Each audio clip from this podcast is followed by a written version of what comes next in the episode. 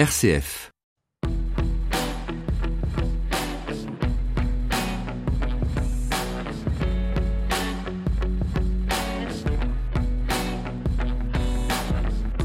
Bonjour, nous allons consacrer une large place à la condamnation jeudi et l'annonce de la démission du cardinal archevêque de Lyon Philippe Barbarin. Il a été reconnu coupable de non-dénonciation d'atteinte sexuelle sur mineurs. Réaction et analyse dans un instant. Dans Décryptage, nous reviendrons aussi sur la tribune du président Macron dans la presse des pays de l'Union sur son projet européen. Ça sera avec Patrick Martin-Genier. Nous évoquerons aussi le pacte sur le pouvoir de vivre présenté par 20 syndicats et associations dans le cadre du grand débat et du mouvement des Gilets jaunes. Nous entendrons Christophe Robert de la Fondation Abbé Pierre. Nous relerons la collecte nationale des Restos du Cœur tout ce week-end. Enfin, il sera question du carême, temps de conversion appelant les chrétiens à la prière, au pardon et à l'attention aux autres. Décryptage, l'événement de la semaine. Je prends acte de la décision du tribunal. Indépendamment de mon sort personnel, je tiens à redire d'abord ma compassion pour les victimes et toute la place qu'elles et leurs familles gardent dans ma prière. J'ai décidé d'aller voir le Saint-Père pour lui remettre ma démission. Il me recevra dans quelques jours. Je vous remercie. Ce sont par ces mots que le cardinal Philippe Barbarin a pris acte jeudi à la mi-journée du jugement rendu quelques heures plus tôt par le tribunal correctionnel de Lyon. Il a été condamné à six mois de prison avec sursis pour non-dénonciation d'atteinte sexuelle sur mineurs, celle supposée commise par le père Bernard Prénat. Le prêtre est poursuivi pour des agressions sexuelles sur près de 70 scouts dans les années 70 à 80. Le tribunal a aussi reproché à l'archevêque de Lyon d'avoir laissé le père Prénat en contact d'enfants dans l'exercice de ses fonctions jusqu'en septembre 2015. Rien n'a été retenu, en revanche, contre les cinq autres anciens responsables du diocèse qui avaient comparu aux côtés de Monseigneur Barbarin. Cette condamnation a été saluée par les membres de l'association La Parole Libérée qui réunit des victimes du Père Prénat en instance de jugement. Étienne Pépin. Aujourd'hui, même si l'archevêque de Lyon a décidé de faire appel, le jugement est une grande victoire pour la protection de l'enfance selon François Deveau, le président de l'association La Parole Libérée qui représente les victimes du père Prénat. C'est une victoire, je crois, qui envoie un signal très fort à beaucoup de victimes et qui leur permet de comprendre que ben voilà aujourd'hui elles sont entendues, écoutées et reconnues et je pense que c'est un signal très fort pour elles qui amène à, la reconstruction. C'est un message fort envoyé à l'Église de France et je crois à l'Église du monde et au pape François aussi, hein, de toute évidence. Peut-être que ça va les aider un peu à se repositionner euh, leur dimension un peu sacrée et que voilà, ici on est sur Terre quand même et qu'il y a des choses qui sont acceptables et d'autres qui ne le sont pas. Pour Laurent Duverger, lui aussi abusé par le père Prénat, ce jugement doit permettre aux victimes de ne plus avoir peur de témoigner. Ça clôture un combat qui a été dur. On est parti de rien, on était quelques-uns seulement et aujourd'hui, euh, bah, ce combat va ouvrir la porte à de nombreuses personnes qui se diront qu'elles ne sont plus seules et qu'il y aura un précédent important.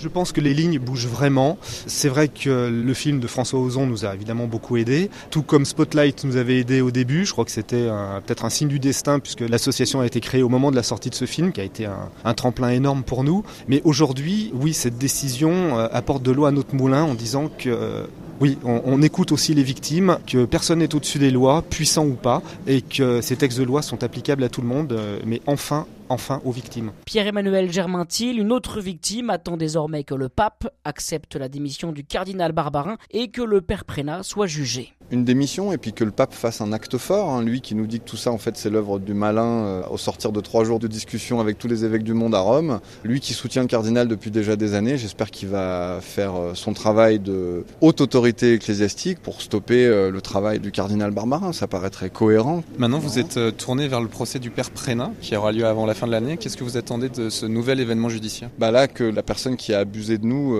reconnaisse à nouveau les faits dans un tribunal, bien qu'il les ait déjà reconnus par écrit, publiquement, son avocat lui-même et à la police. Donc c'est un besoin, si vous voulez, pour les victimes de passer à autre chose parce que tant que ce procès n'est pas fini, vous avez toujours ça dans un coin de votre tête et la page n'est pas complètement tournée. Donc euh, c'est très important que ce procès arrive assez vite. On l'espère et on espère aussi que du coup, avec cette sanction qu'il y a eu aujourd'hui, l'Église fasse aussi le nécessaire dans ce qu'on appelle le procès canonique du Père Prénat. Les victimes se sentent complètement meurtries avec ça parce qu'on a l'impression euh, d'être pris pour de la merde, pour être poli. Quoi. La conférence des évêques de France a dit prendre acte de cette décision de justice et de la décision du cardinal Barbarin de démissionner. Elle réaffirme aussi sa volonté de lutter avec détermination contre toutes les agressions sexuelles commises par des clercs sur des mineurs. Mis à part ce communiqué, la conférence épiscopale de France n'a pas souhaité réagir davantage. Quant à monseigneur Gobiliard, l'évêque auxiliaire de Lyon, il euh, qui, euh, qui, pourrait devenir administrateur diocésain si le pape devait accepter la démission de monseigneur Barbarin, vous pourrez entendre sa réaction sur notre site dans le courant de l'après-midi.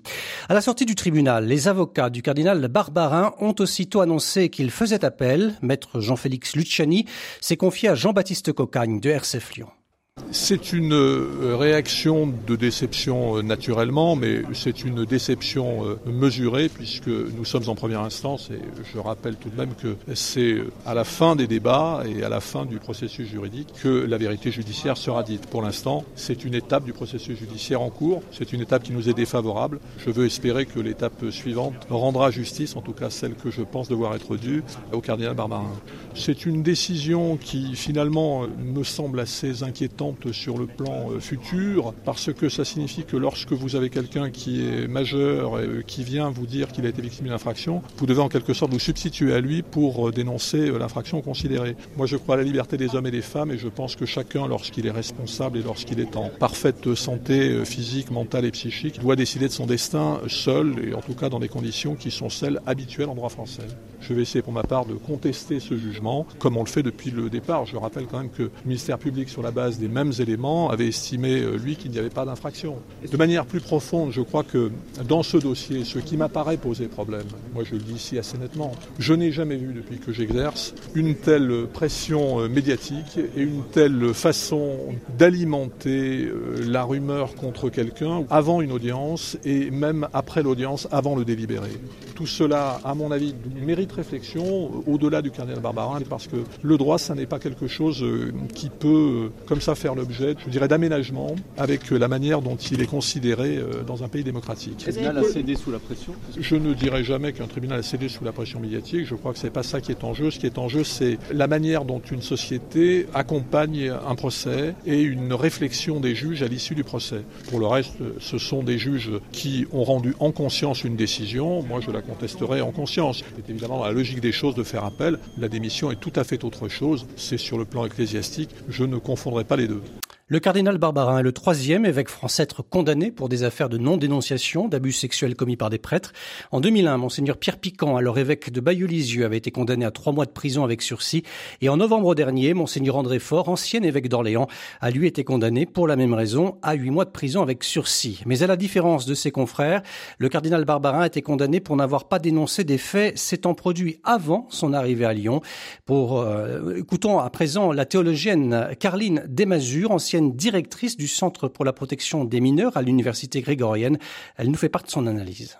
D'un côté, je trouve dommage que l'Église attend le jugement du droit civil et de l'autre côté, c'est vrai aussi que l'Église n'a pas les mêmes moyens pour faire les recherches que le droit civil. C'est bien, euh, je trouve que c'est un pas en avant que maintenant aussi les cardinaux prennent sa responsabilité en présentant sa démission au pape. Aujourd'hui, euh, une décision comme euh, celle-ci, est-ce qu'elle remet en question l'organisation même de l'Église? Est-ce que c'est le système aujourd'hui qui est en train d'évoluer en profondeur ben, Le système change de toute façon puisqu'on voit quand même que ceux qui ont les positions les plus hautes ne sont plus intouchables. Donc on voit quand même une évolution qui va de plus en plus vers les victimes au premier poste, disons on ne défend plus toujours et dans chaque instance l'évêque ou le cardinal, mais on prend au sérieux la position de la victime. Pourquoi est-ce que le pape reste silencieux? Je ne sais pas. Avant, les papes ont protégé les cardinaux contre le droit civil. Et maintenant que le pape dit que le droit civil doit se prononcer, il y a la critique sur ce système. Donc, il paraît que le pape ne peut pas faire un bon choix. Donc, dans ce sens-là, je trouve bien qu'il attend jusqu'à que la justice fasse travail pour prendre la décision lui-même. À cette heure, le Vatican n'a pas officiellement réagi à la condamnation du cardinal Barbarin. Il ne devrait pas le faire avant la rencontre avec le pape que le cardinal a lui-même annoncé et au cours de laquelle il lui remettra sa démission. Décryptage. L'actualité internationale de la semaine. Remise à plat de Schengen, bouclier social, banque pour le climat, le président de la République a décliné une batterie de propositions pour l'Union européenne dans une tribune diffusée en début de semaine dans les 28 pays membres et adressée aux citoyens du continent. Euh, les quotidiens prestigieux comme The Guardian au Royaume-Uni, Die Welt en Allemagne, El País en Espagne ou encore le Corriere della Sera en Italie. Le texte s'articule autour de trois thèmes, liberté, protection et progrès. Il y a urgence, prévient Emmanuel Macron, car jamais l'Europe n'a été autant en danger face au repli nationaliste. L'analyse de Patrick Martin-Genier, auteur du livre L'Europe a-t-elle un avenir aux éditions Studirama ce qui est frappant dans cet article publié dans la presse européenne, c'est cette nécessité de donner des gages à la fois à la droite et à la gauche. À la gauche, il nous parle d'Europe sociale, mais vous savez que l'Europe sociale est complètement en panne. Le président de la République a réussi à faire modifier, mais partiellement, la directive sur les travailleurs détachés, mais on n'en est qu'au début. Quant à la droite, eh bien effectivement, il dit maintenant, nous avons compris le message, il faut absolument renforcer les frontières, remettre à plat Schengen. Ça veut dire quoi? Bah, C'est qu'il faut effectivement faire des propositions ambitieuse pour créer un office européen de l'asile, mais surtout créer une police des frontières commune de façon à renforcer la protection des frontières. Alors cet exercice de la tribune à cette échelle est, est inédite hein, pour un chef d'État. Comment c'est perçu par les partenaires européens cette démarche? Vous pensez bien qu'on ne va pas faire bouger les lignes euh, tout de suite. Il y a d'ores et déjà des gens qui ne veulent pas entendre parler de l'Europe d'Emmanuel Macron, notamment euh, le budget de la zone euro. On voit qu'il s'acharne avec l'Allemagne à essayer de faire quelque chose. L'Allemagne est très réticente. Les pays d'Europe du Nord, notamment le Danemark, ne veut pas entendre un budget de la zone euro, qui considère que ce serait un budget de solidarité avec les pays qui gèrent mal leurs finances publiques.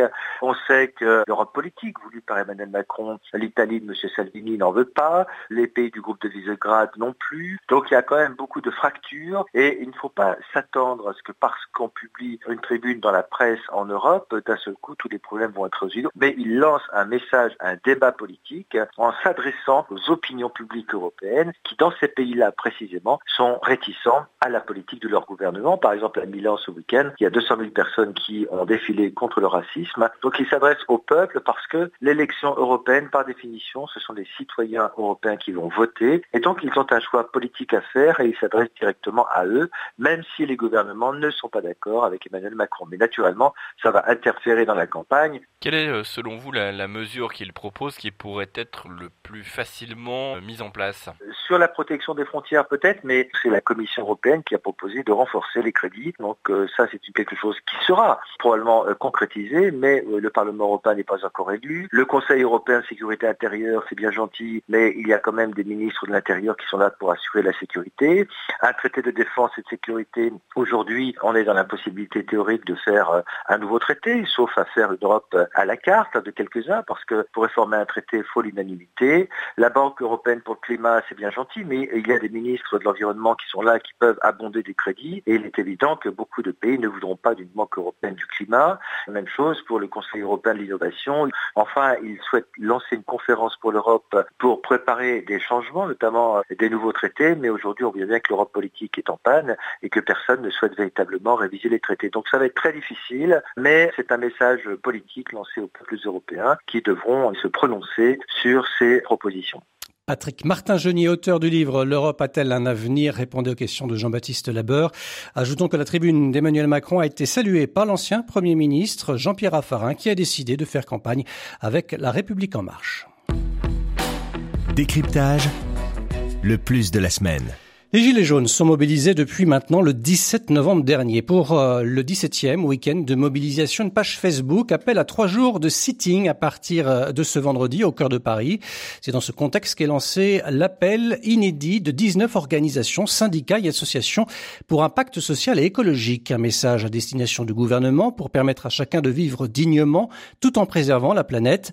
Ce pacte pour le pouvoir de vie formule 66 propositions qui vont du logement à l'alimentation, passant par la fiscalité ou la lutte contre l'exclusion. Parmi les signataires, la Fondation Abbé Pierre, dont Christophe Robert est le délégué général. Il décrypte euh, l'intérêt dans le débat actuel de ce pacte du pouvoir de vivre.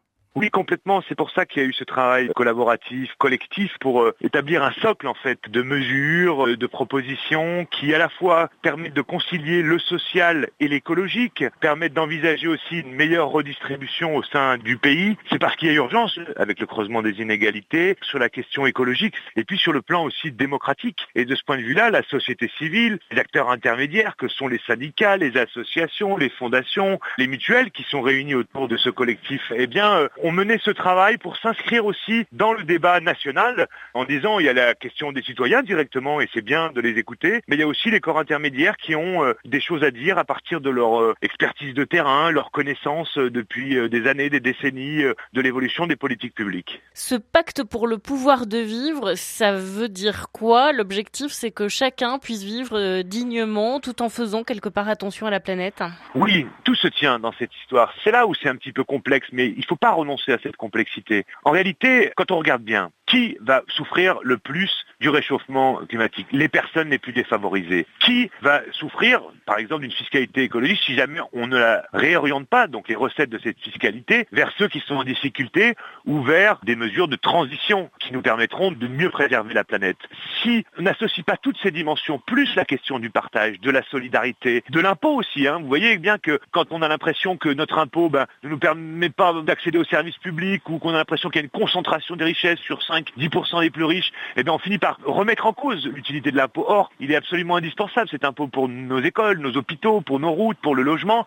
Donc euh, l'idée, c'est de dire, il faut donc une philosophie d'action qui repose sur des valeurs de solidarité, mais aussi de préservation de la planète. Et là, ces organisations veulent travailler ensemble pour proposer des solutions, des pistes de progrès et d'évolution positive commune. Et je pense que c'est quelque chose qui est euh, assez nouveau et qui est prometteur pour la transformation qu'on appelle de nos voeux. Euh, quand on lit vos propositions, on a presque la sensation euh, d'un programme politique. On pourrait pourquoi pas faire campagne avec toutes ces mesures. Ça fait partie du projet sous-jacent ou pas? Non, pas du tout. Il y a une dimension politique au sens où nous contribuons à faire vivre la démocratie avec ces propositions. Elle s'appuie sur ce que nous voyons sur les territoires, auprès des gens en difficulté. De toute façon, le politique, c'est nous tous c'est les citoyens, c'est les organisations syndicales, les associations, les mutuelles, etc. Bien sûr, les partis qui pourront saisir de ces propositions. Du coup, ça rejoint le politique, mais pas au sens de porter un parti ou un nouveau parti à l'occasion d'élections européennes, euh, locales ou nationales. Et parmi les 66 propositions avancées par ce pacte euh, du pouvoir de vivre, annoncé ici par Christophe Revers euh, de la Fondation Abbé Pierre à Florence Go, euh, certaines concernent la fiscalité. Ce pacte propose ainsi d'introduire une plus grande progressivité de l'impôt, de taxer les hauts patrimoines ou encore de généraliser le principe du pollueur-payeur. Décryptage, ça se passe près de chez vous. Et on reste avec les plus démunis. Alors que la campagne hivernale se poursuit jusqu'à la fin du mois, les Restos du Cœur sollicitent tout ce week-end notre générosité. Des bénévoles sont présents devant les magasins, les grandes surfaces, afin de collecter euh, de plusieurs sortes de denrées non périssables. Les explications de Daniel Levezouette, responsable de la collecte dans les Côtes d'Armor au micro de Dominique Chaperon. Cette collecte est une nécessité pour compléter les approvisionnements de nos centres d'activité, de manière à assurer une distribution alimentaire aux personnes les plus fragiles, alors au-delà de la période d'hiver justement, c'est-à-dire pendant la campagne d'été de mars à novembre. Quels produits est-ce que vous recherchez euh, en priorité? Alors en priorité des conserves de poissons, de viande, de légumes, du riz, de la farine, de l'huile, du café, du lait, compote, du thé, du café, du lait, du sucre, de la confiture, des produits pour bébés également de 0 à 12 mois, des produits d'hygiène. Nos bénévoles présents à l'entrée des magasins distribueront des flyers aux clients et leur rappelleront les besoins cette diversité de denrées euh, permet à notre association de servir aux personnes accueillies l'équivalent de six repas équilibrés par semaine. Est-ce que vous cherchez également de nouveaux bénévoles? Effectivement, nous avons toujours besoin de bénévoles. Des bénévoles d'un jour lors de cette collecte nationale, mais également toute l'année dans nos centres. Donc j'en profite pour euh, lancer un appel aux personnes désireuses de donner de leur temps n'importe qui peut s'inscrire hein, sur le site national des euh, Restos du Cœur. Tout à fait. Et nous nous redirigeons donc ces offres vers euh, donc euh, les centres le plus proche du domicile de la personne. Et pour tout renseignement sur les, les, actions des Restos du Cœur ou pour vous inscrire, rendez-vous sur leur site www.restoducoeur.org. Décryptage, l'actualité religieuse de la semaine. Lors du mercredi des cendres, les chrétiens ont fait leur entrée dans le temps du carême. Durant 40 jours jusqu'au jeudi saint, ils sont invités à se donner des moyens concrets dans la prière, la pénitence et l'aumône pour mieux discerner les priorités de leur vie. Un temps qui se veut à part et qui invite à prendre du recul sur son quotidien, notamment à travers la méditation. Cette année, dans son message, le pape explique en quoi l'homme peut et doit coopérer à la rédemption de la création. Pauline de Torsiac. Pour le pape François, le mystère pascal se présente comme un processus dynamique qui embrasse l'histoire et la création tout entière. Le carême est en fait une manière de prendre part à ce processus en s'engageant sur un chemin de conversion par lequel nous pouvons nous révéler comme fils de Dieu. Pour le pape, si l'homme vit comme fils de Dieu, alors il fait également du bien à la création en coopérant à sa rédemption.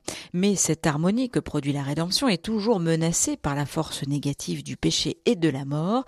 Dans l'esprit du pape François, la logique du tout tout de suite, du posséder toujours davantage ou du désir considéré comme un droit détériore les rapports harmonieux entre les êtres humains et l'environnement. Il s'agit là du péché qui pousse l'homme à se tenir pour le Dieu de la création et à en user pour son propre intérêt au détriment des créatures et des autres. Voilà ce que regrette le pape. Alors, pour restaurer une communion harmonieuse et féconde, les chrétiens doivent, durant le carême, se convertir, se repentir et demander pardon. Ils doivent aussi incarner le mystère pascal dans leur vie personnelle, familiale et sociale à travers la pratique du jeûne, de la prière et de l'aumône. François conclut son message en exhortant les fidèles à abandonner l'égoïsme à se tourner vers la Pâque de Jésus en se faisant proche de nos frères et sœurs en difficulté, en partageant avec eux nos biens spirituels et matériels. Durant 40 jours, chacun est donc invité à consacrer du temps à la prière, au jeûne ou au partage. Trois piliers qu'explicite à Isabelle Berger de RCF Pays de l'Ain le père Pierre Le Bourgeois, recteur du sanctuaire Saint-Pierre-Chanel à Cuey. Dans l'évangile de Saint Matthieu, au mercredi des cendres, on reprend ces trois piliers, prière, jeûne, partage, et Jésus vient dire vraiment avec beaucoup de force, descends dans ton cœur, qu'on ne le sache pas, que c'est vraiment une relation personnelle que tu nourris avec le Seigneur. Ces 40 jours qui nous sont donnés pour euh, nous préparer à aller au cœur du mystère de notre foi, qui est le mystère pascal. D'avoir été plongé dans la mort et la résurrection de Jésus, c'est là que commence notre vie chrétienne. Saint Thérèse d'Enfant Jésus a ce poème qui est très beau, euh, Ma joie c'est de rester petite, car lorsque je tombe en chemin, je puis me relever bien vite et Jésus me tient par la main. Voilà, c'est ça le carême. C'est-à-dire qu'au fur et à mesure, on dit, bon allez, euh, pendant mon temps de carême, je vais prendre le temps de prier d'une manière un peu plus profonde. Pas faire des marathons, pas faire des trucs extraordinaires. Non, juste très simplement. Parce que Jésus me prend, il n'a désire qu'une seule chose, c'est que je continue d'avancer dans la confiance et dans l'espérance. Et pour vivre le carême, outre euh, la prière ou la réconciliation, il y a euh, beaucoup d'initiatives. Et bien sûr, euh, la campagne habituelle de carême proposée par le CCFD qui vise à nous intéresser aux peuples les moins favorisés de la planète et aux questions liées au développement. Mais depuis plusieurs années, paroisses et mouvements sont aussi invités durant le carême à se mettre au vert, comprendre, participer à la transition écologique. C'est le cas des paroisses du pays rétellois, comme le confie son curé, le père Claude Soudan, à Alexis Claudretz de RCF1 Sardaigne.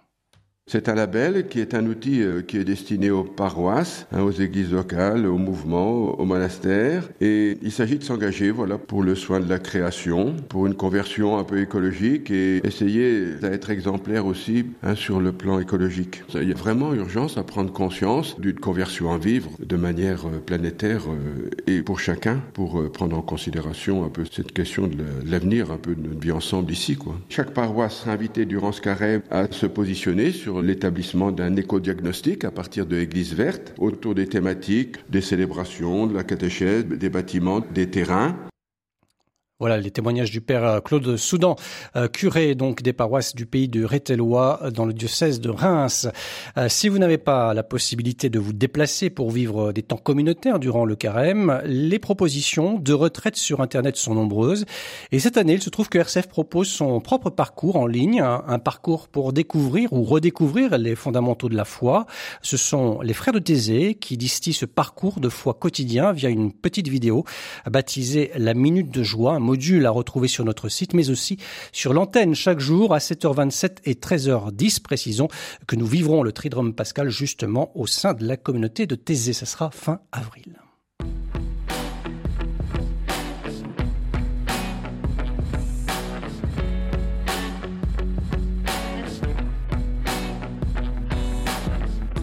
C'est ainsi que se referme ce numéro de décryptage magazine de la rédaction que vous retrouvez bien sûr sur notre site internet le www.rcf.fr.